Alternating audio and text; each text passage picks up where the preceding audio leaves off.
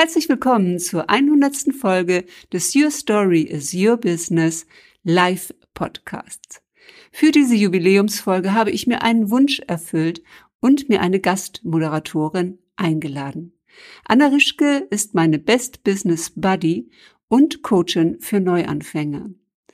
Anna war bei der Geburt dieses Podcasts mit dabei, weiß, wie er sich weiterentwickelt hat und wir lüften auch das Geheimnis, warum dieser Podcast der einzige ist, der live auf Video auf YouTube und auf meiner Facebook-Page erscheint. Anna stellt mir die Frage, wer ich bin und wir erzählen davon, wie wir gemeinsam Human Design für uns entdeckt haben, was ich für eine Gemeinsamkeit mit Meryl Streep habe und wofür ich ganz besonders dankbar bin.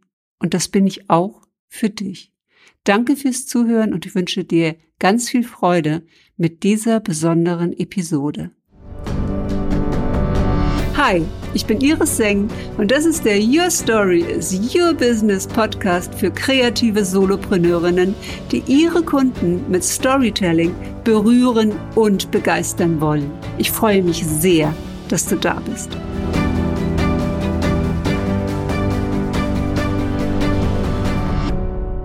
Herzlich willkommen zur 100. Folge des Your Story is Your Business Podcast. Für diese Jubiläumsfolge habe ich mir jemand ganz Besonderen eingeladen. Und zwar Anna Rischke, meine Best Business Buddy seit über vier Jahren und ähm, Anna, ich freue mich sehr, dass du heute da bist. Ich freue mich sehr, mal auf der anderen Seite zu sitzen und bin ganz, ganz, ganz gespannt, was du vorbereitet hast, weil ähm, du hast wirklich gar nichts verraten. Ach, Iris, ich freue mich und in allererster Linie möchte ich dich feiern heute, weil irgendwie erscheint es mir so, als wäre das fast so nebenbei passiert und das stimmt natürlich nicht wirklich. Ich finde es grandios, dass du heute wirklich deine hundertste Podcast-Serie feierst. Ja, und wir wissen ja alle, alle, die wir hier im Business stecken, wie wichtig das ist, zwischendurch mal innezuhalten und einfach mal sozusagen in Präsenz zu sein und zurückzuschauen und ja, zurückzublicken und sich mal so ordentlich auf die Schulter zu klopfen. Und insofern fand ich das auch echt so eine schöne Idee, dass du gesagt hast, pass auf, würdest du, und ich fühle mich total geehrt, dich heute interviewen zu können, ja, wo du der Profi bist. Und ähm, also ich glaube, richtig vorstellen müsste man dich ja eigentlich nicht. Und trotzdem ist das natürlich schön. Und ja, auf deiner Internetseite prang ja auch eine, ein schönes Testimonial von dir und das würde ich gerne nutzen an dieser Stelle. Iris Seng ist die deutsche Meryl Street des Storytellings. Hilft dir zu erkennen, wie du mit deinen Geschichten berühren und begeistern kannst. Und sie zeigt dir auch, wie das geht. Oh, wunderbar, Anna. Ganz, ganz schön, ganz, ganz schöne Intro. Ja, das ist ähm, ein, ein solches Geschenk gewesen, dieses ähm, Testimonial von dir zu bekommen. Und äh, ich habe immer gedacht, Mensch, Meryl Streep, die ist doch jetzt nicht für Storytelling bekannt.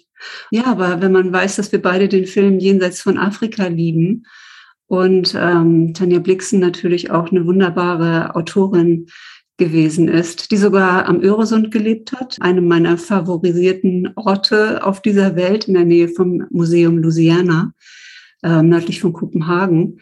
Und ähm, da ist schon eine starke Verbindung auch dazu da. Das ist schon so ein bisschen, äh, du zeigst dir gerade schon direkt so ein bisschen deine Superpower in meinen Augen, weil egal was man sagt, du hast immer ein passenden Kommentar und nicht nur einen Kommentar, sondern du hast immer noch was hinzuzufügen, weil dein Wissen ist schier unermesslich. Das ist absolut etwas, worüber ich, wir reden ja, wir beide reden ja immer gerne davon, worüber wir neidisch sind, ne? weil wir wissen immer, wenn, wenn wir neidisch sind, dann ist das, äh, dann ist das super, weil der andere was richtig Gutes hat und auch so eine Sehnsucht da ist. Wobei an der Stelle gönne ich dir das total. Du hast einfach ein unglaubliches Wissen und du merkst ja auch alles. Du merkst ja alle Namen und alle Geschichten. Ja, ich glaube, du weißt besser meine Geschichten, als ich meine Geschichten weiß mittlerweile. Das ist eine unglaubliche Stärke, irgendwie immer einen Faden aufzunehmen und was Wunderschönes sagen zu können und etwas hinzuzufügen. Und ja, tatsächlich, ich habe auch danach so gedacht, ja, die Meryl Streep eigentlich, ja, genau, hat sie gar nicht unbedingt was mit Storytelling zu tun, aber genau, dieser Film Jenseits von Afrika, der macht das irgendwie deutlich. Und ich habe, glaube ich, Meryl Streep genutzt als Bild, weil du diese gewisse Grandezza hast, die sie in meinen Augen eben auch verkörpert. Und das ist für mich sozusagen so auch diese Parallele gewesen. Aber ich würde mich jetzt mal interessieren, wie würdest du dich denn vorstellen? Mamma mia. Als ähm, aber, aber Fan der 70er, die auch mit Pierce Brosnan eine Affäre gehabt hätte. Wie würde ich mich selbst vorstellen? Ja, ich meine, natürlich mit meiner Rolle. Und das tue ich natürlich im beruflichen insbesondere. Also Business Story Architektin aus Hamburg, die Frauen ja dabei begleitet, ihre Brand Story zu finden und einzigartig zu werden. Das heißt über Rollendefinition. Und ich weiß noch, wie ich äh, ein Speaker-Seminar gebucht habe und äh, Tobias Beck da so einen Fragebogen hatte und da standen ein paar Fragen drauf und ich war ein bisschen spät dran und wir waren auf dem Weg in den Urlaub und ich dachte, ich könnte das vor dem Urlaub noch kurz ausfüllen. Und die erste Frage war, wer bist du? Und ich dachte, ja, natürlich Architektin, Ehefrau, Business Buddy, muntere Person, Optimistin, Powerfrau. Und dann dachte ich, scheiße, das sind ja alles Rollen. Das bin überhaupt nicht ich. Und dann habe ich das mit in den Urlaub genommen und habe dann am Weißen See auf dem Bootsteg gelegen und habe ein Buch gelesen. Und das ist das Buch von ähm, Stephen Pressfield über Artists, How to be an Artist. Und die erste Frage, die da drin stand, war, wer bist du? Und dann habe ich gedacht, ah, das Universum zeigt mir irgendwie, dass ich diese Frage beantworten darf. Und dann habe ich natürlich wie immer, Anna, recherchiert, was man auf die Frage antwortet, weil ich ja gemerkt habe, mit den Rollen kommt es nicht. Und am Ende las Tobias Beck dann in dem Seminar vor, dass ich eine Frau bin auf der Reise durch ihr Leben. Und heute mit dem Hintergrund von Human Design würde ich äh, sagen, I'm a human being on a cosmic journey. Ja, hast du dir die leichteste Frage ausgesucht, ne?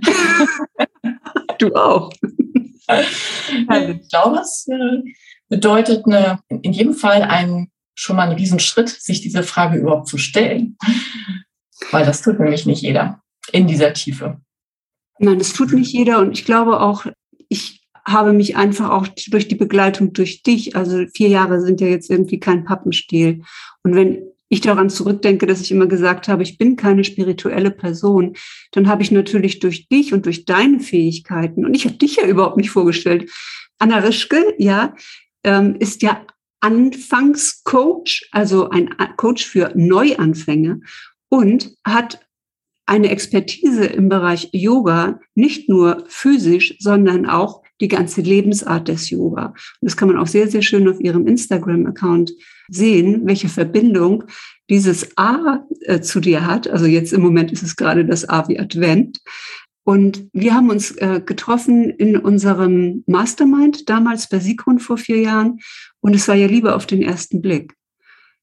Ja, wir saßen beide in diesem, in diesem Call, diesem Kennenlern-Call. Und wir sollten eigentlich noch zwei, drei andere Calls führen. Und da haben wir gesagt, nee, wir brauchen keinen. Und ähm, also ich glaube inzwischen, dass ähm, wie Frodo und Sam, dass wir irgendwie gemeinsam in wechselnden Rollen einander unterstützend und einander in der Heldinnenrolle sehend ähm, durch dieses Leben gehen. Und äh, dass diese spirituelle Verbindung, die da ähm, besteht, ähm, sich in mir dann auch immer erweitert hat. Ja, schön. Ja, da werde ich auch noch mal drauf gekommen in irgendeiner gewissen Weise. Aber ja, es ist, ähm, das war wirklich zu beobachten und zu sehen, wie du wirklich immer mehr so an, an Tiefe gewonnen hast, die eigentlich natürlich schon da war, aber wahrscheinlich deine Bewusstheit dazu einfach sich weiter herausgebildet hat. Und ich glaube, ich kann mich noch gut erinnern, wie du, oh mein Gott, Tobias Beck hat diese Frage gestellt. Ich weiß gar nicht, was ich darauf antworte. Und dann dachte ich so, okay, welcome on this journey. Ja, genau. Heute denke ich das wirklich, also dass ich, dass ich ein äh, einfach ein, ein Wesen bin, das diese, diese Reise erleben darf, Mensch zu sein. Und mhm. auch wenn ich ähm, nicht unbedingt, ich bin ja ein Zukunftsfan und ähm, ich finde es jetzt schon schade, dass ich nicht noch viel, viel länger leben kann, als ich sowieso leben kann, weil dann ja immer wieder was Neues passiert. Aber ich werde einfach wieder inkarnieren und dann geht's halt weiter, ja. Von daher ist das immer in der Weiterentwicklung. Mhm. Und ich glaube, dass andere Menschen über einen viel mehr sagen kann, wenn man ist, als dass man das selbst kann. Ja, das glaube ich auch. Das stimmt. Zumal wir ja selber unsere meistens kritischste Stimme benutzen. Absolut. Und, und, die leiser werden zu lassen, das ist ja auch irgendwie eine große Aufgabe, ne? der du ähm, ja auch absolut unterstützt weil das, was du tust, ne, gerade den Solopreneuren zu helfen, die relevanten Geschichten ihrer Vergangenheit anzuschauen und die Verletzlichkeit, die darin liegt, zu nehmen und äh, die sozusagen an sich zu nehmen, damit einem, damit man diese Geschichte nicht nur in seiner Kiste, in der ollen Kiste da irgendwie hat und denkt so, oh, damit möchte ich nichts mehr zu tun haben, sondern den Deckel da wirklich mal aufmacht, um reinzugucken und die Geschenke darin zu sehen. Ne? Gerade in den unangenehmen Geschichten. Und ähm, ja, mit dir möchte ich natürlich jetzt auch noch mal so ein, zwei Geschichten anschauen. Und die erste ist, wenn du mal so zurückguckst auf die, deine ganzen Podcasts. Womit begann denn diese Geschichte? Weißt du das noch? Ja, das begann damit, dass äh, Gary Vaynerchuk auf einmal, dem ich ja auch jahrelang gefolgt bin, ne, war irgendwie eine Zeit lang mein Hero. Und äh, wenn ich heute daran denke, äh, work until your eyeballs bleed und äh, take massive action und so, ne, wie weit es heute ist. Aber er hat damals angefangen und hat gesagt, Voice ist die Zukunft. Und äh, damit kam natürlich auch das Alexa ähm, raus, ja, also oder oder Audiogeräte gab es ja auch von anderen Herstellern. Aber dieses ähm, Alexa Sparks war ein Format, wo dann unsere Mentorin auch sagte, legt da jetzt ein Handtuch aus auf dieser Fläche und meldet euch für einen Alexa Skill an. Das sind nur zwei Minuten oder weniger und macht so kleine Blitzlichter, ja, und das, das wird ganz groß werden. Amazon wird auch eine kulturelle Plattform werden und ein Social-Media-Format haben und alles war irgendwie so im Raum. Und ich natürlich mit meiner, ja, mit meiner Anfälligkeit, muss man schon sagen, für alle neuen Trends war natürlich sofort angezündet und habe gedacht, na, sofort melde ich mich da an. Und das Ding hieß dann Inspiriere mich. Und ich glaube, es lebt noch auf Amazon.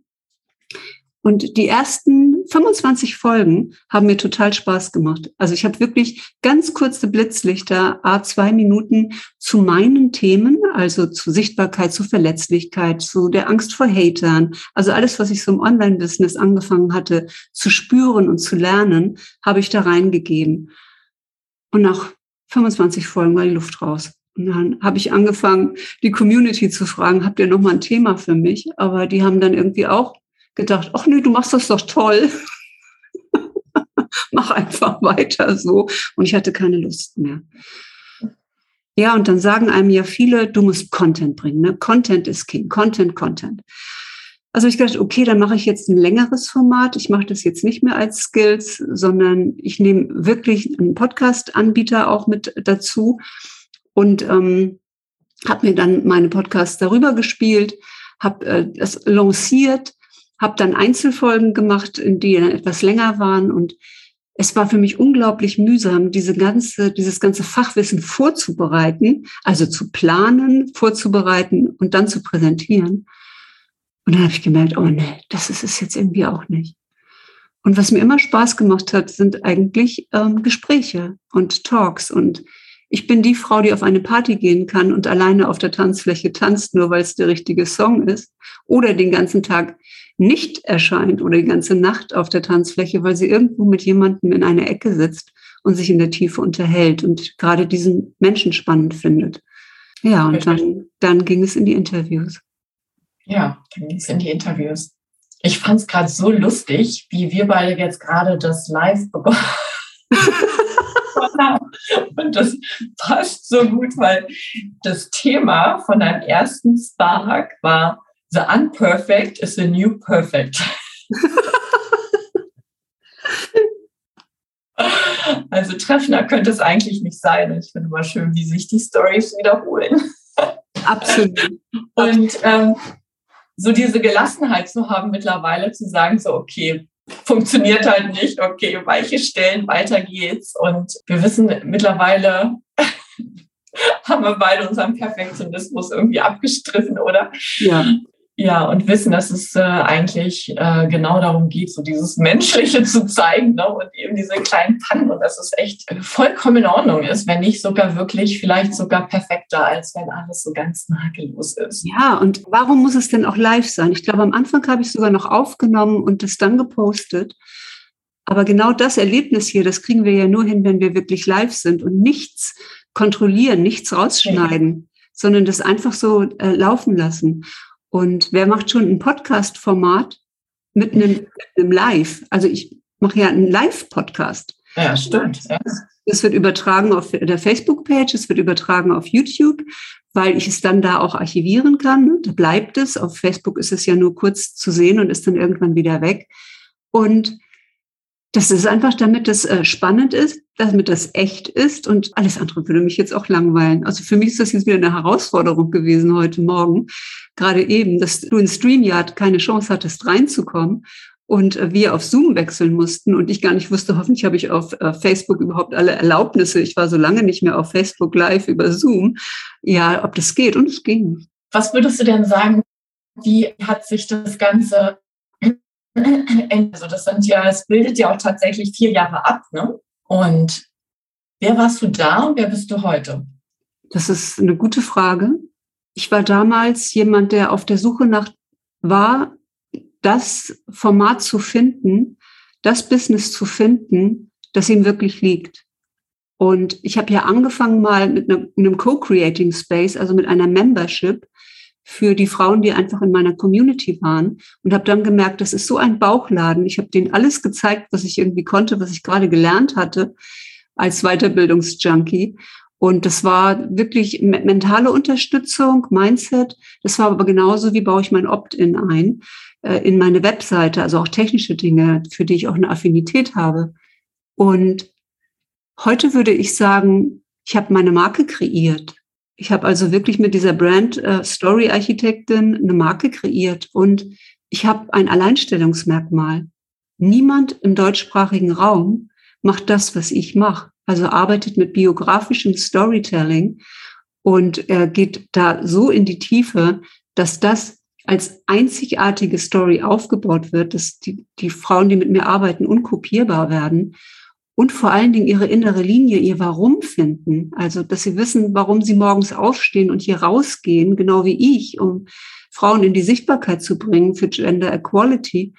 Und ich habe Frieden gefunden, würde ich jetzt mal ganz pathetisch und großartig sagen. Ja, und du sprichst natürlich, du bist ja eine Markenfrau, nicht? Du hast ähm, ja immer mit Marken und für Marken gearbeitet als Architektin. Das ist ja auch so eine spannende Kombi, ne? in der Profession der Architektin für Marken. Und äh, das ist dir wirklich auch besonders gut gelungen. Und es gibt ja auch so ein paar, richtig so ein paar Marken-Icons. Und eins davon ist natürlich dein, dein Blau. dein Blau, was äh, wiederkehrt auch in deiner Jeansjacke, die ja echt schon so ein Statement-Piece ist ne, für Iris Seng. Und ich weiß noch, du warst im Vision Board Workshop bei mir und da tauchte dieser, diese Wahlflosse auf, nicht? Und diese Wahlflosse, hat tatsächlich Einzug gehalten in deine Markenwelt. Erzähl uns doch mal über den Wal, deine Story. Der Wal hat mich schon immer fasziniert. Ich wollte immer schon mit einem Wal schwimmen. Und als wir in den 90er Jahren auf den Seychellen waren, am Strand, da erzählten die Leute, es wäre ein Walhai da gewesen am Tag zuvor und äh, man wäre, alle wären rausgerudert und äh, wären neben diesem Wal gewesen. Und auch wenn ein Walhai kein echter Wal ist, ja, sondern eigentlich ein Fisch, habe ich trotzdem gedacht, oh, also wann hat man schon mal so eine Gelegenheit? Und in Vancouver, Vancouver Island, äh, war es so, dass wir Wale immer gehört haben, gesehen haben, immer den Blas gesehen haben, der oder gehört haben, der rausgekommen ist. Und als wir von einer Insel mit einem Motorboot zur anderen gefahren sind, kam tatsächlich einer mit der Fluke raus und so und konnte, konnte, ich konnte den sehen. Und das, das berührt mich so. Es berührt mich so, weil ich, ich finde diese Erde so wunderbar in ihrer Vielfalt. Ich finde Menschen, Kulturen, Fauna, Flora, was es hier alles gibt. Ich finde, das ist so ein Wunder. Und äh, diese Tiere sind die größten, die es gibt auf dieser Welt. Und sie sind so friedliche, friedliche Riesen, die so sensibel und empfindlich sind, was, was ihre, den Ozean, die Qualität des Ozeans betrifft, ähm, wie sie ihre Nahrung finden und ähm, wie sich Wassertemperaturen verändern, wie sie sich anpassen müssen.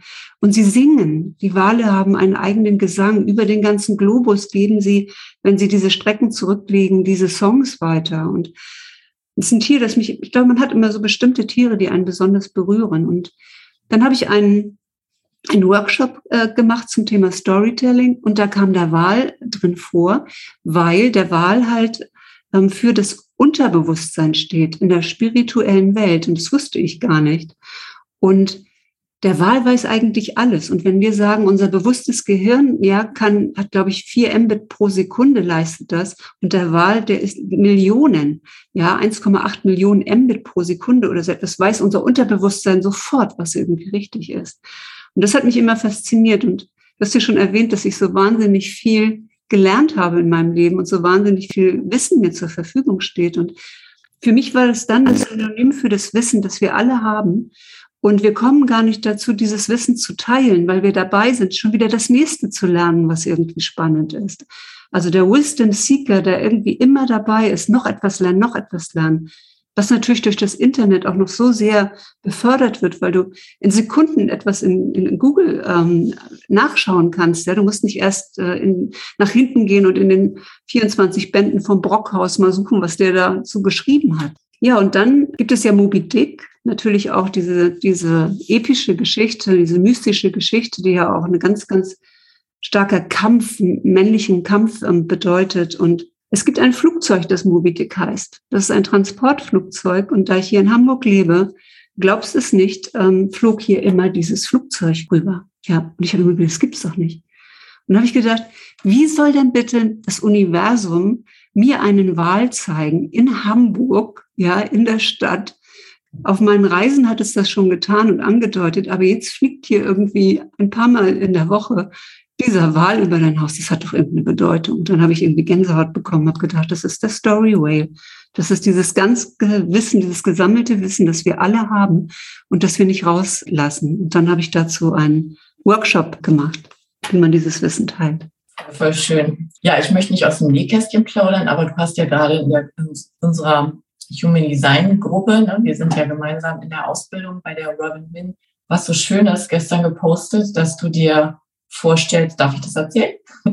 Ja. Was du vorstellst, dass du dir diesen ähm, Raum vorstellst, einen großen sakralen Raum, der ähm, all diese Stories speichert und wo die ausgestellt sind. Und so ein Wal hat ja auch diesen inneren großen Raum, diesen ruhigen Raum. Und ich glaube, das ist auch etwas, also dass du tatsächlich diesen Raum aufmachst für Menschen, um in einer Ruhe und in dieser Tiefe wirklich das zu finden, wo ihr, ihr Raum mit den Geschenken ist an dieser Stelle. Und daher finde ich, passt das so unglaublich gut. ganz, ganz schön. Fand auch dieses Bild so schön, wirklich so dieses, dieses Bild zu haben von all diesen diesen Geschichten, die man vielleicht sogar wirklich am liebsten abstreifen möchte oder die man gar nicht mehr erinnern möchte, aber die wieder zu bergen und neu zu bären vielleicht sogar auch, ja, um sich zu zeigen. Das ist echt besonders. Hm? Ja, um sich zu zeigen, aber auch um eine neue Perspektive zu bekommen, weil ja. keine Story ist äh, objektiv. Richtig sondern sie ist immer subjektiv erlebt und auch in unserer Erinnerung. Und unser Gehirn ist ja ziemlich verrückt. Also ja. wenn man lange Zeit mit Menschen verbringt, wie zum Beispiel ich mit meinem Ehemann, dann weiß man schon gar nicht mehr, wer die Story wirklich erlebt hat. Also ne, das fängt dann an, sich irgendwie zu verschieben. Das heißt, ich arbeite auch damit, die Perspektive auf eine Story zu verändern und zu sehen, wer bin ich geworden durch diese Story. Ja. Und kann ich die Essenz, die Power aus dieser Story nehmen. Denn wenn ich mit Menschen heute spreche und die haben ja schon ihre Stories erlebt und sind lebendig und sind da und wollen etwas auf dieser Welt. und ihnen einen Weg zu ermöglichen, daraus die Essenz zu holen, ihr Warum zum Beispiel in ihren Stories zu finden, ihre Emotionen zu finden, die Muster in ihren Emotionen zu finden und eine rote Linie das, ne, zu finden, die durch ihr Leben läuft. Ja, ist ganz, ganz schön. Ja, ich sehe immer äh, diesen Raum und ähm, es ist so, so, so ein Kubus, grau, ein Architekturraum und mit Licht sind überall Buchstaben an die Wände projiziert und das sind alles Geschichten, alles, alles Stories ganz, ganz berührend. Also so ein digitales Lichtmuseum. Ja, und ich denke, dass sich Geschichten wiederholen. Wir wissen das auch, wenn wir in unsere Ahnenlinie gucken, ja, wenn wir auf unsere Väter, Mütter, Großmütter und so weiter gucken. Wir finden schon auch Geschichten, die sich immer, wir hatten gerade neulich eine, ne, mit meiner Mutter auch, die sich dann ähm, wiederholt. Also, das war ähm, so rebellisch sein, ne, passiv rebellisch sein. Also, ähm, wo ich gesagt habe, ich bin damals zur goldenen Hochzeit meiner Oma mit Jeans gegangen, um gegen meine Mutter zu rebellieren. Und mir auch eingefallen ist, dass sie sich ihre Zöpfe immer aufgelöst hat auf dem Weg zur Schule, weil sie durfte ihr Haar nicht offen tragen. Und ähm, dass also solch, solche Dinge einfach weitergehen, ne? von, von Generation zu Generation. Ich sag mal, im Coaching-Bereich, im therapeutischen Bereich, natürlich arbeiten alle mit Geschichten ne? und auch eine, die Lehren daraus zu ziehen, das ist ja viel. Aber bei dir geht es ja noch weiter, weil du, erklär doch mal, was, was es eben so besonders macht. Es ist deine Geschichte. Es ist biografisch und es ist einzigartig und gehört zu dir. Und es ist die Grundlage für deine unfair advantage, ne? also für deinen unfairen Vorteil im Markt. Alles kann kopiert werden. Jedes Trainingskonzept kann kopiert werden. Jede Webseite kann ihre Optik kopiert werden. Jeder kann sagen, ich bin jetzt irgendwie Brand Story Architekt oder sonst was Architekt, ja. Aber meine Geschichten, die ich habe, die ich erlebt habe, die mich geprägt haben, die Entwicklung, die ich durch sie hatte, wer ich heute geworden bin, das ist einfach einzigartig. Und die Geschichten, die ich höre, da arbeite ich ja in zwei, ähm, in zwei Versionen. Das heißt, einmal bekommt die Klientin die Aufgabe gestellt, durch, selbst durch ihre Geschichten zu gehen, in ihren Fotoalben zu schauen, in, in ihren Notizbüchern zu schauen, sich darauf einzulassen, auf diesen Prozess, auf ihrer Storyline von heute bis zu ihrer Geburt, die positiven und die negativen Geschichten oder kritischen Geschichten erstmal selbst auf ihrer Lebenslinie zu verorten. Und dann, ich höre davon nichts, ich fange dann an mit einer Story Discovery Session bei Null nochmal und stelle ihr Fragen. Und dann kommt ein Teil der eigenen schon gefundenen Geschichten, aber es kommen auch Geschichten, an die sie überhaupt nicht gedacht hat, die durch die Fragestellung zustande kommen. Und das ist etwas ganz, ganz Eigenes, was dann da nochmal rausgespült wird. Und wenn dann jemand wie ich auf der Metaebene auf alle Geschichten guckt, ich sehe auf einmal Muster. Ich sehe auf einmal Verbindungen zwischen Geschichten. Ja, und das ist ein Puzzle, das einfach zusammengefügt wird. Und jetzt noch mit der Unterstützung vom Human Design, also mit der Einzigartigkeit, die in unserem Lebenspfad, in unserer Energie steckt, in unserem Inkarnationskreuz steckt. Und wusstest du übrigens, dass Meryl Streep das gleiche Inkarnationskreuz hat wie ich? Nein, das gibt's doch gar nicht. Das ist ja der Hammer. Wahnsinn. Du bist ja in deinem Incarnation Cross, in deinem Inkarnationskreuz im Human Design. Ähm, ich weiß gar nicht, und ich weiß auch gar nicht, ob ich es übersetzen möchte, weil die englische Bedeutung so wunderschön ist. The Vessel of Love. Hast du mal geguckt, wie das äh, im Deutschen klingt? Das Gefäß der Liebe. Gefäß der Liebe. Ja, wenn man mit dir zusammen ist, kann man das spüren. Und ähm, ja, dass du unglaublich viel gibst und unglaubliche Wärme einfach da ist. Und ich finde, das hat sich wirklich jetzt auch mehr und mehr noch rausgeschält. Aber es war von Anfang an da und immer sichtbar, wenn du Menschen interviewst, wenn du im Kontakt bist mit Menschen. Wie ist das zu dir? Also als du deinen Incarnation Cross gehört hast, Vessel of Love, war das sofort, dass du dachtest so, ja, das ist total klar? Oder bist du da durch so einen Annahmeprozess gegangen? Also es war für mich eine starke Überraschung. Es fängt ja an mit der bewussten Sonne, mit dem ersten Gate der bewussten Sonne. Und das war das Gate of Extremes. Und ich wusste sofort, dass das stimmt. Ich wusste das sofort. Ich wusste das durch die Erlebnisse und die Geschichten, die ich in meinem Leben gehabt habe und die himmelhoch jauchzend und zu Tode betrübt waren. Und da das auch, das ja auch das ist, was man über Zwillinge in den Tierkreiszeichen sagt und so ein bisschen Astrologie-Infos hatte ich schon, hat mich auch immer interessiert. Habe ich gedacht, wow, das ist 70 oder 80 Prozent meiner Energie.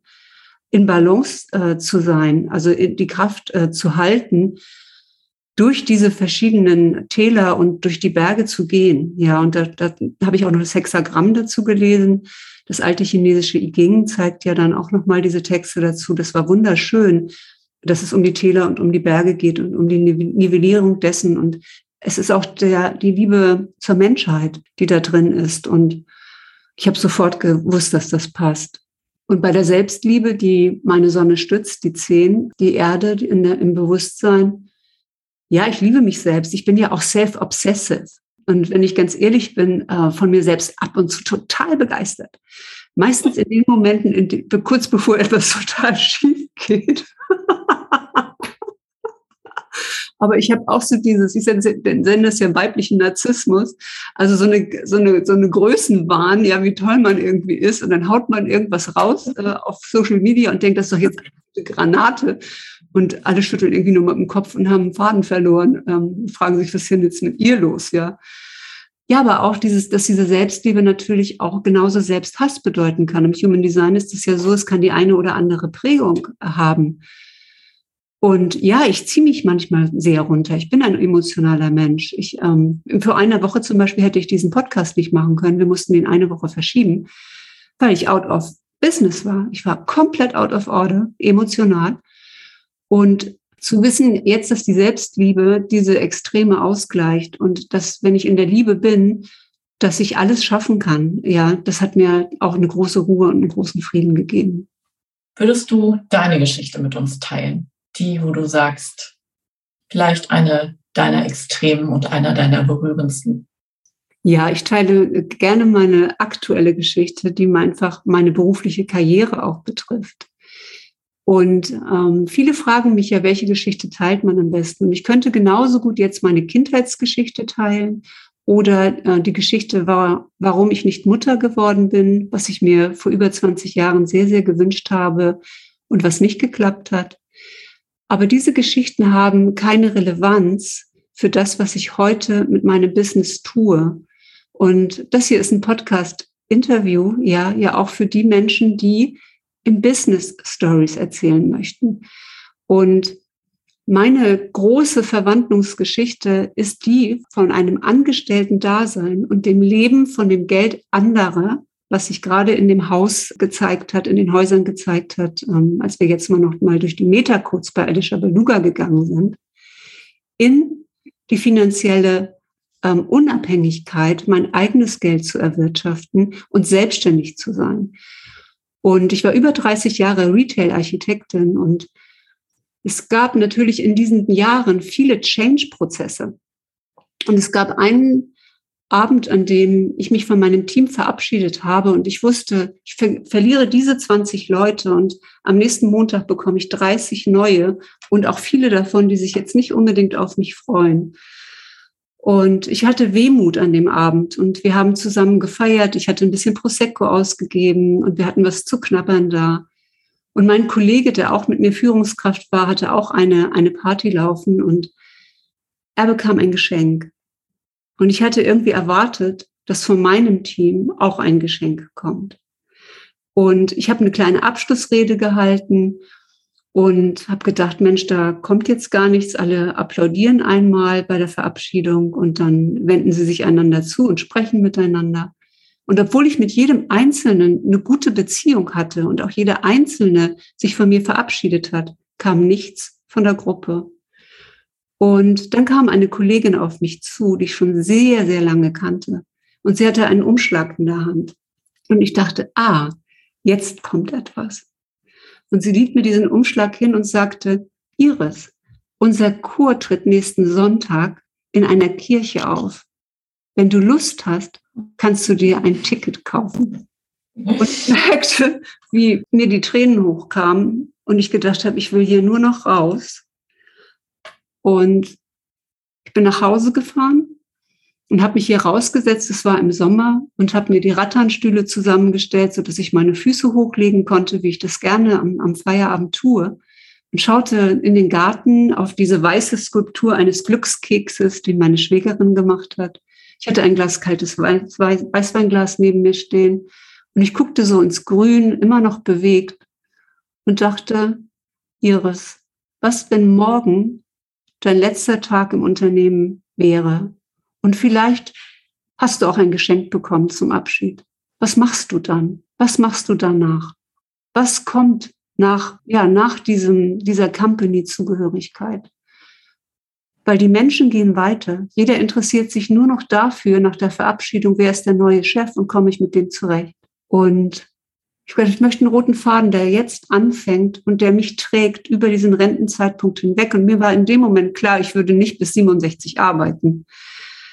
60 hörte sich gut an. Ja, und dann habe ich das mit meinem Chef besprochen. Ich bin 80 Prozent als Führungskraft ähm, reingegangen in die Rolle und in 20 Prozent habe ich mein Zeitbusiness aufgebaut.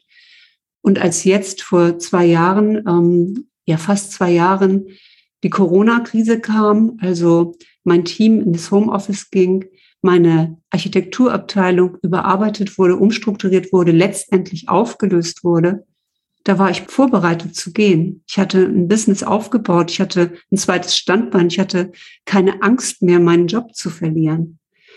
Im Gegenteil, es hat in meinem Job sogar geholfen, ne? also diese Selbstständigkeit nebenbei zu ha haben, weil diese Angst, einen Job zu verlieren, die war einfach nicht mehr da. Ich wusste, egal was passiert, ich kann mich selbst ernähren, ne? ich kann selbst äh, weitergehen. Und es ist nicht einfach und diese Ängste sind immer noch da. Aber inzwischen und auch durch die Begleitung durch dich habe ich einfach das Gefühl, ich bin gehalten und das Universum zeigt mir einfach meinen Weg. Das ist eine meiner größten Lebensaufgaben, diesen Schritt zu machen, rauszugehen aus dieser Abhängigkeit und reinzugehen in die Unabhängigkeit. Das ist echt, das ist so toll. Also, ist einfach großartig. Ich habe so ein Glück gehabt. Also, ich bin total dankbar für alles, wie es gekommen ist. Ganz, ganz schön. Ich bin gespannt auf alles, was noch kommt. Ich auch, ich auch, Anna. Wenn du jetzt in die Zukunft guckst, wie darf denn deine Podcast-Story weitergehen? Auf wen freust du dich denn ganz besonders? Wen hättest du denn total gerne, wenn du mal so weltweit guckst? Wen hättest du denn gerne in deinem Podcast? Oh, ja, ich glaube, ähm, absolut Favoritin wäre Brinny Brown. Oh, wow, yes. Ja, also sie hat ähm, einen hohen Anteil äh, daran, dass ich mit meiner Verletzlichkeit arbeiten konnte und die auch zeigen konnte und auch sehen konnte, dass es eine Stärke ist, um verletzbar zu sein. Und äh, ihr TED Talk damals, der hat mir wirklich ähm, den Teppich unter den Füßen weggezogen. Ganz, ganz viele in dir auch. Ne? Mhm. Und äh, ja, in dieser Ruhe, in diesem Frieden, in dieser Kraft zu sein, ähm, das wäre ein absolutes äh, Highlight. Und ja, der Podcast verändert sich. Er bleibt live. Also es wird weiterhin so sein, dass es Live-Format gibt, aber es wird in dem Live-Format mehr von mir geben. Also die Stimmen, die ich gehört habe, haben gesagt, oh, du porträtierst so toll, du stellst andere vor, du gibst anderen die Chancen, Debüt zu haben. Also zum Beispiel für die Sommer Kickstarter. Das ist mir halt auch eine Freude, ja. Leute, die noch nie im Video waren, die Angst davor haben, einmal live zu sein. Erstmal Huckepack zu nehmen und zu sagen, ja, ich, ich lade euch ein, ich stelle euch vor.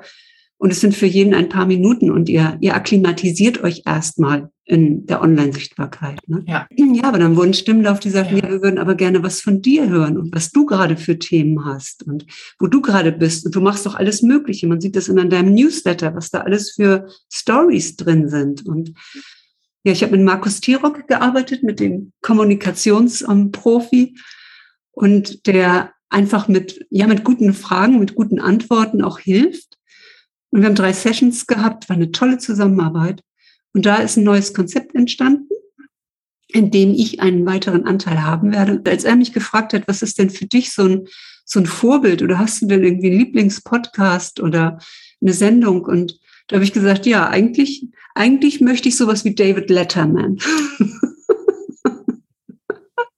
Und du hast es ja auch immer wieder gesagt, Iris, ähm, das kam schon vor zwei Jahren oder so von dir, ne? Also selber auf Augenhöhe zu sein mit einem Gast und, äh, und diesen Austausch dann auch zu haben, aber auch selber die Person zu sein, die für da, dafür steht und nicht nur in der Moderatorinnenrolle zu sein. Ja, die anderen die Bühne. In Deutschland ist auch reif für eine Letter Woman.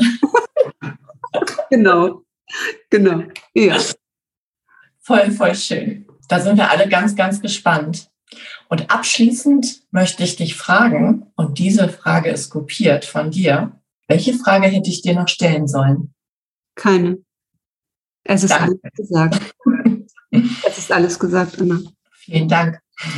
Ich bin total dankbar. Es war ganz berührend und ganz, ganz schön. Und ich bin so dankbar, dass du an meiner Seite bist und dass wir diesen Austausch haben. Und allen, allen, die hier zuhören, kann ich nur wünschen, sucht euch einen Buddy für euer Business, der gemeinsam mit euch da durchgeht. Bei uns ist jetzt so eine Tiefe und auch Freundschaft entstanden. Ja, du bist meine vertrauteste Begleiterin. Dieses Online-Business ist ein Rollercoaster. Und da fliegt man am besten nicht alleine durch die Kurven. Ja, das kann ich nur zurückgeben. Absolut. An der Stelle kann man dann auch sagen, always trust your guts. Das heißt, wenn die Intuition sagt, das ist die richtige, sofort zugreifen. Absolut. So wie wir das gemacht haben in unserem Gespräch, wo wir beide irgendwie das Gefühl hatten, das passt, hat sich in jedem Fall hundertprozentig bewahrheitet.